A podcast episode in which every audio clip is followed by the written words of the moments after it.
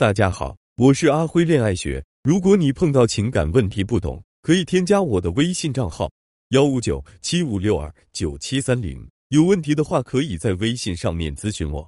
先来个恋商小测试：你和男友的老同学一起去吃饭，老同学当着你男友面说，想知道他什么就问我好了，他老底我都知道，你会怎么办？选项 A：哇，是吗？跟我说说他之前有过多少女人。都是什么类型的？他当初都为那姑娘做过什么事呀？选项 B，哈哈，劳烦大哥免开尊口了。如果敢说他半点坏话，可要罚白酒一斤哦。显然，第一个选项的确可以满足你一时的好奇心，但也为你们以后的小摩擦埋下了隐患。而第二个选项，相比之下就智慧的多，不仅照顾好了男友的面子，还让他心里美滋滋的。什么是恋爱情商？指的是一个人了解爱的程度和正确接受、表达爱的能力。其实很简单，就是三个指标：第一个是有效管理自己的情绪；第二个是有效解读对方的情绪；第三个是调动对方情绪的能力。了解完恋爱情商的基本概念及三大指标，接下来我们该如何针对这三个指标对症下药，迅速让你的恋商飙升呢？恋商修炼第一步：管理自己的情绪。大多数女人都有一个致命缺点，太情绪化。比如恋爱中，时不时就用提分手来发泄情绪；结婚后敏感多疑，常常有情绪化的抱怨；挽回时控制不好自己的情绪，做出一系列于复合不利的行为，导致男人越来越抵抗厌烦。感情中犯错，多半是该动脑子的关键时刻，却输给了冲动的情绪。所以，怎样控制情绪冲动，是妹子们修炼情商之路的重中之重。谁能在关键时刻有效把握自己的情绪，谁就能很好的驾驭爱情和生活。这里提供两个控制情绪冲动的技巧。第一点，延迟满足法。延迟满足是指为了长远的、更大的利益而自愿延缓或者放弃目前的较小的满足。比如在专心看书充实的时候切断网络，不在网购游戏上寻找满足，打算不顾体重的大吃特吃时赶紧睡觉。在挽回一段感情时，不达到一个提升目标。就忍住不和心仪的异性联系，很多妹子在挽回过程中都会在情绪管理这一环节垮掉，只为了一时情绪上的满足，不管长远的目标和真正需求，频繁纠缠男生，打电话、发长段文字，甚至去男人家堵他等，这些行为只会加重男人对她的负面预判。所以，尤其是正在挽回中的表妹们，一定要学会延迟满足法，不要因为一时情绪的满足。耽误了整个挽回的进程和复合目标，养成以结果为导向的思维方式，而不是一味的发泄自己的情绪。第二点，情绪转换法，通过转换方式来控制你的情绪。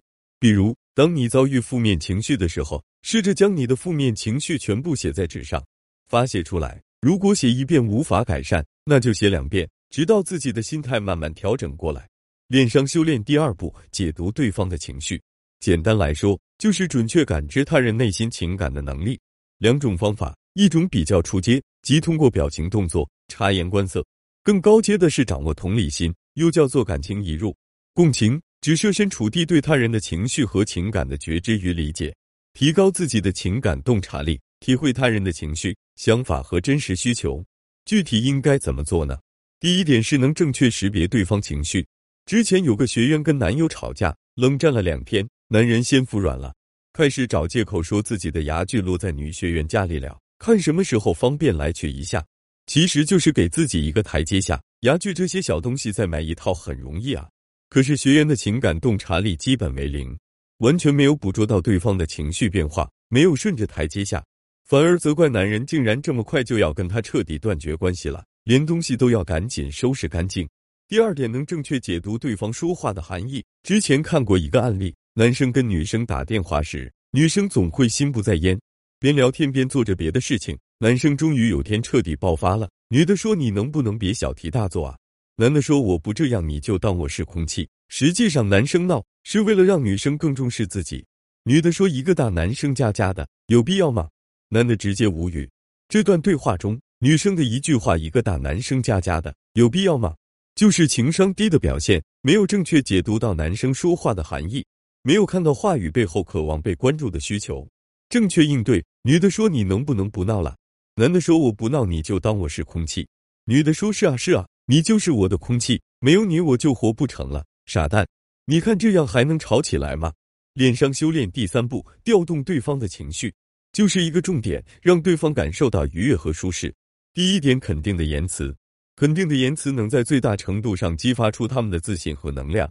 第一点，把对方的优点列出来，越多越好，这样你在夸奖对方的时候就不会用词贫乏，夸奖也可以更加具体真实。第二点，定一个小目标，比如连续一周，连续二十一天，每天对另一半说不同的赞赏肯定的话。第三点，偶尔尝试着写一封小情书给他。第二点，制造精心时刻。精心时刻也就是给予对方全部的注意力，让对方感觉到自己被重视、被关注。是在自己的生活里专门腾出一个空间留给对方。活动是次要的，重要的是花时间锁住对方的情感。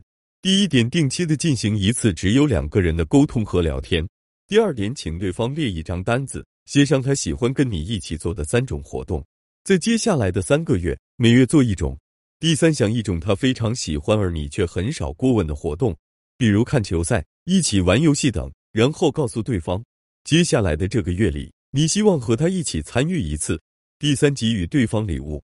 礼物是一件提醒对方我还爱着你的东西，它是能够看到的爱，这是最容易学习的爱的语言之一。第一点，投其所好，了解他的爱好和需求，送他喜欢的礼物。第二点，自己动手 DIY 的礼物最能代表心意，达到情感升华的目的。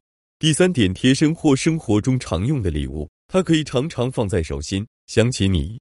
第四点，当伴侣需要你的时候，你也可以把自己当做礼物，在他身边耐心的陪伴他。第四，服务的行动，只做对方想要你做的事，就为他做一些事情表达爱意。如果平时很少做饭的你为他用心做了一次饭，平时很懒的你为他洗了一次衣服。帮助他完成了一件事情等等。第五是身体的接触，身体接触是表达爱最有效的途径，也是最有力的工具。身体的接触不只有性，还包括拥抱、牵手、亲吻等。比如在对方情绪低落时，你的一个拥抱或者温柔的亲吻，远远胜过千言万语。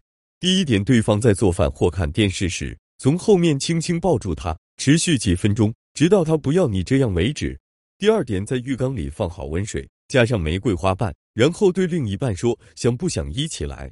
第三点，每天分别时用亲吻或拥抱作为告别，见面时同样用亲吻或拥抱作为相见的小仪式，也可以很好的表达爱意。